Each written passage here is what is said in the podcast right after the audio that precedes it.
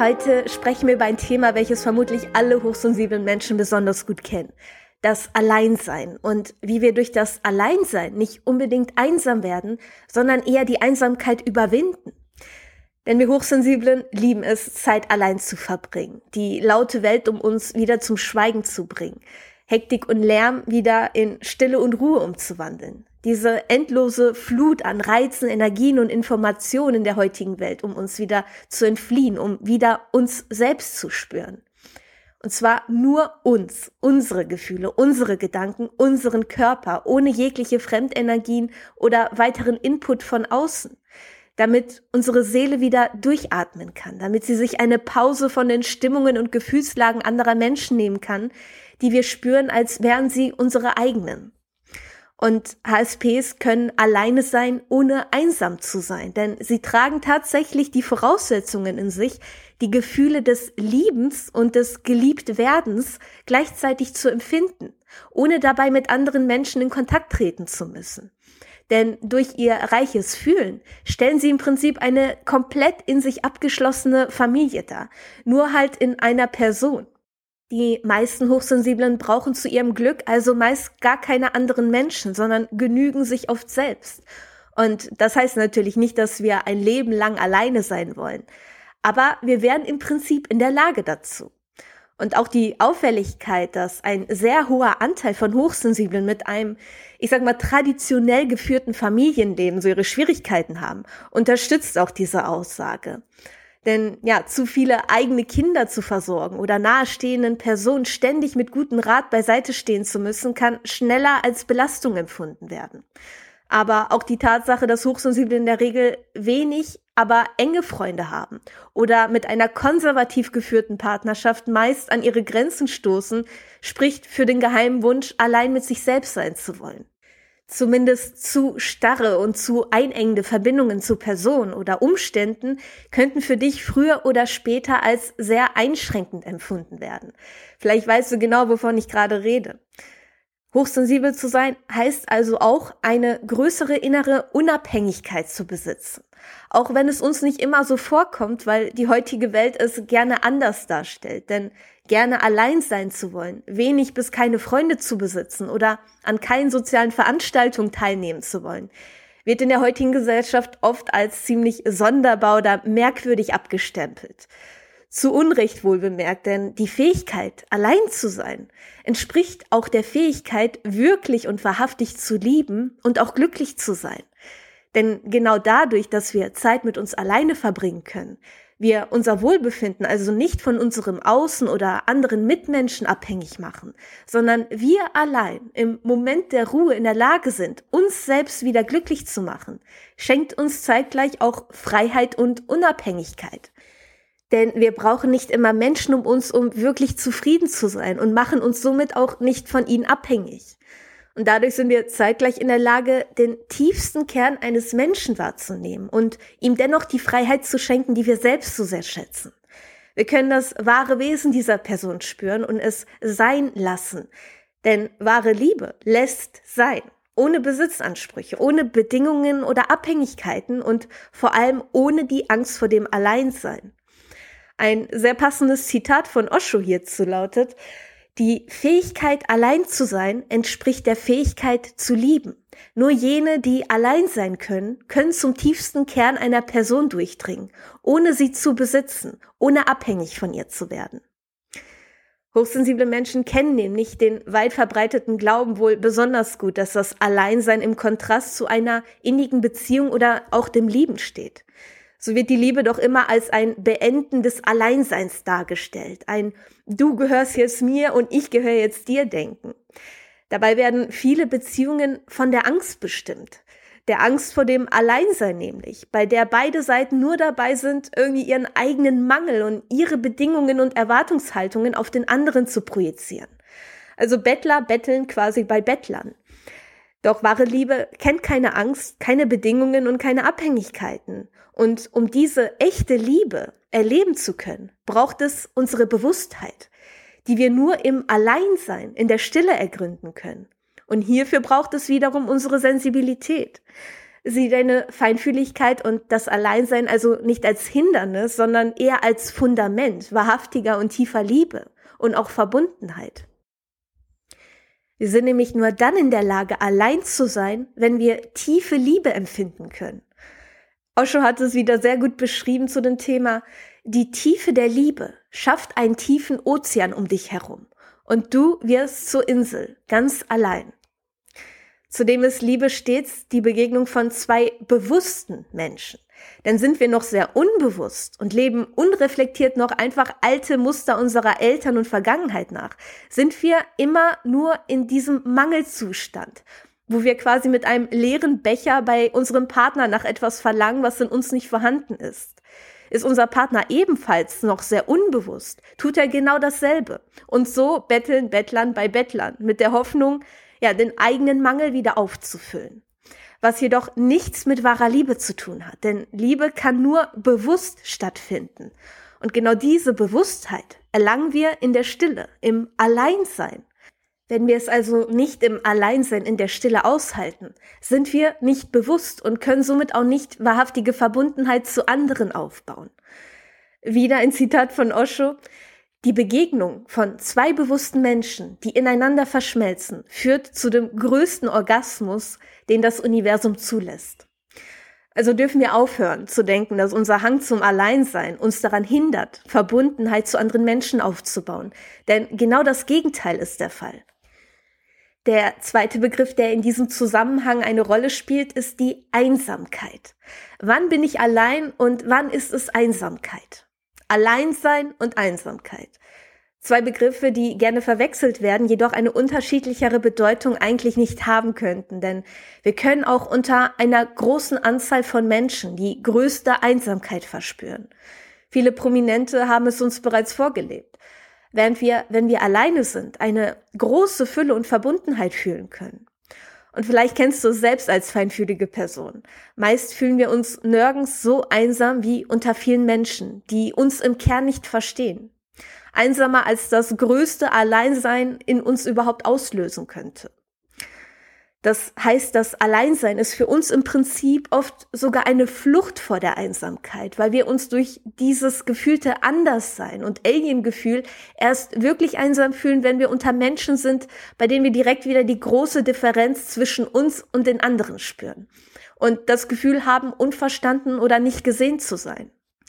Wir dürfen hierbei aber nicht vergessen, dass solange wir selbst unsere feinfühlige Individualität und unsere Fähigkeiten nicht annehmen können, werden wir diese Akzeptanz und Anerkennung auch niemals im Außen finden können. Und eine sehr gute Methode, uns selbst kennen und lieben zu lernen, kann wiederum die Zeit mit uns alleine sein. Dennoch sehen sich selbstverständlich auch feinfühlige Menschen nach Verbundenheit, Zugehörigkeit oder Freundschaft. Deshalb stellt sich also die Frage, wie aus der Einsamkeit kommen. Der erste Schritt ist, wie gesagt, dass wir beginnen, uns und unsere Einzigartigkeit ehrlich und tief anzunehmen. Dies kann sowohl durch innere Kindarbeit, Glaubenssatzarbeit, Traumaintegration oder praktizierte Selbstliebe geschehen. Denn solange wir uns selbst innerlich noch ablehnen, selbst noch den Glauben in uns haben, wir sind falsch oder nicht genug, beziehungsweise zu viel, wird unser Umfeld dies auch immer widerspiegeln. Wir werden genau dieselbe Ablehnung auch immer wieder in den Menschen um uns herum sehen, weil sie lediglich eine Reflexion unseres Selbstbildes sind. Denn unsere Wahrnehmung und sogar unsere Sinne sind nur in der Lage, das wahrzunehmen, was unseren inneren Glauben über uns entspricht.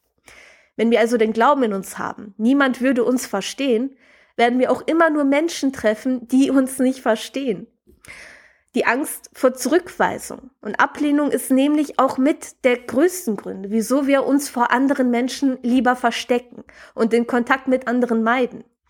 Denn wir haben meist schon in Kinderschuhen zu spüren bekommen, wie schmerzvoll das Gefühl der Abweisung sein kann.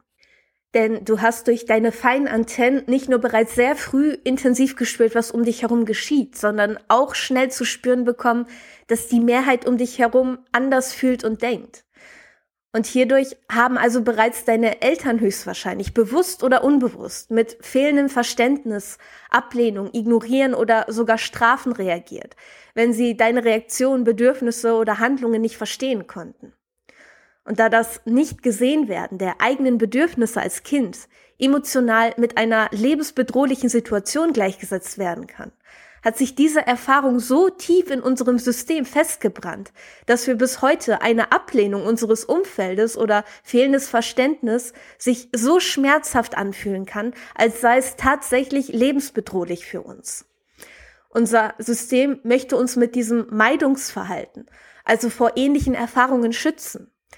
Doch damit sabotieren wir uns letztendlich nur selbst, denn diese Erfahrung entstand zu einer Zeit, in der wir noch nicht in der Lage waren, einen eigenen Selbstwert zu erschaffen. Aus einer Zeit, wo wir abhängig von unserem Umfeld und den Menschen um uns waren. Diese Zeit ist nun jedoch vorbei. Du bist ein reflektiertes, unabhängiges und selbstbestimmtes Wesen geworden und bist in der Lage, dir selbst all die Anerkennung, Liebe und Energie zu schenken, die du erfolglos versuchst im Außen zu erlangen. Denn sie ist einzig und allein in uns zu finden. Unser Außen spiegelt immer nur das wider, was in unserem Inneren vor sich geht, wie du sicherlich schon oft gehört hast.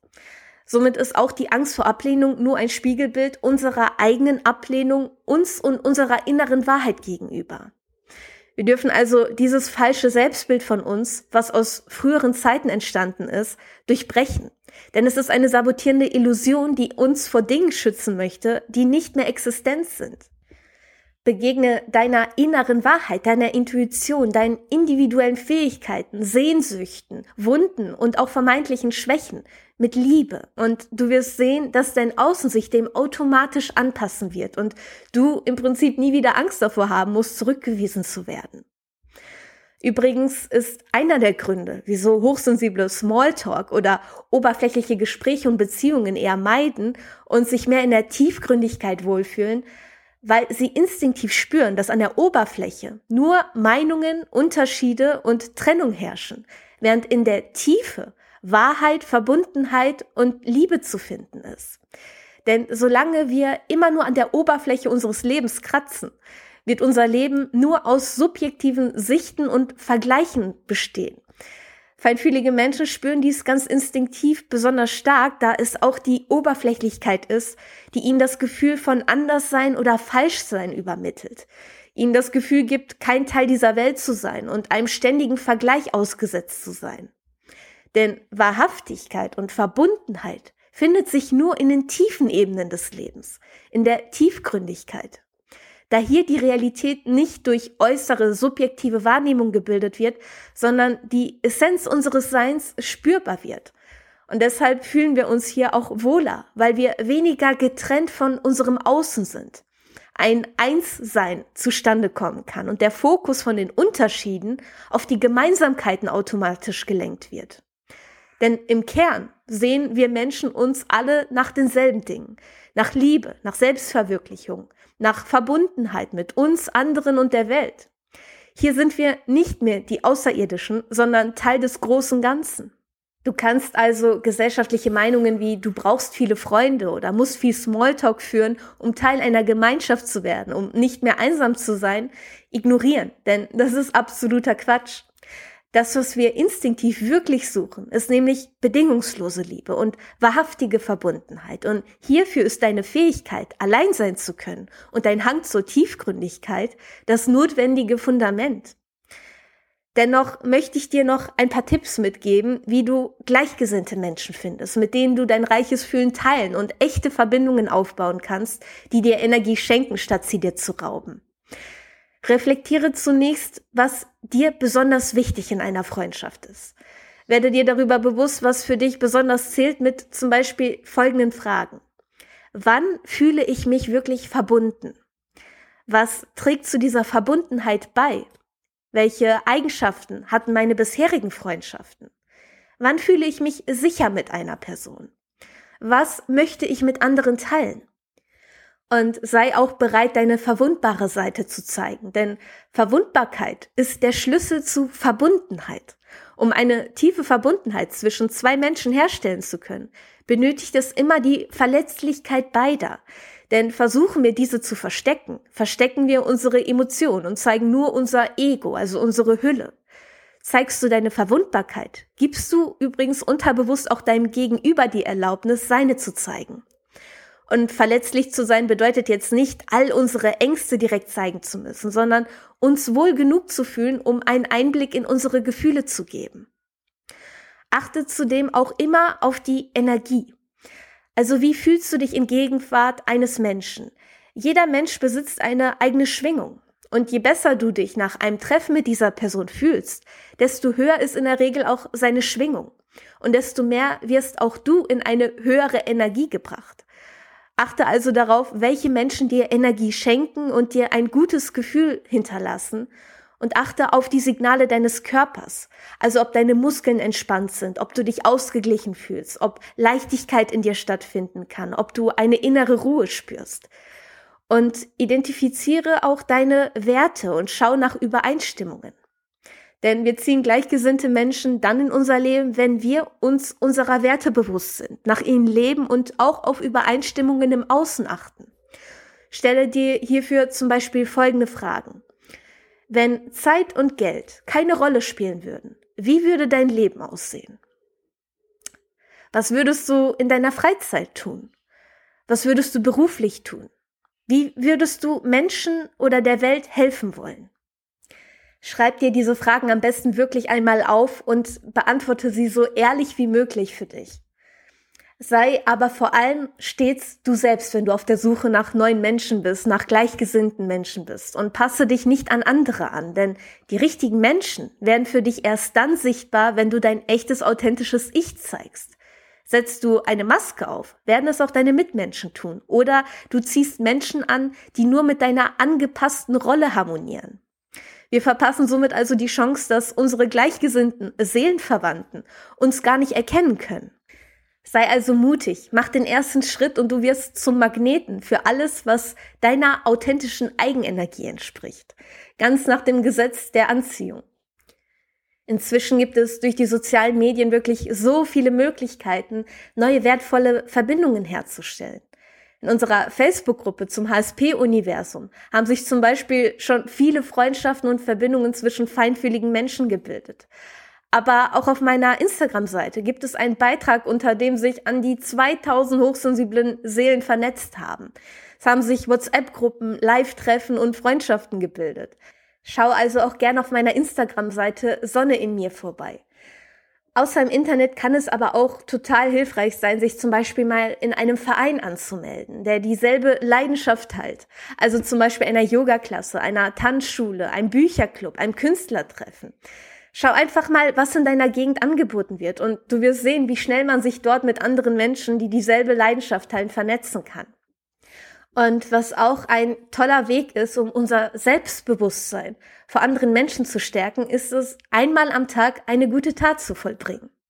Es muss auch wirklich nichts Weltveränderndes sein.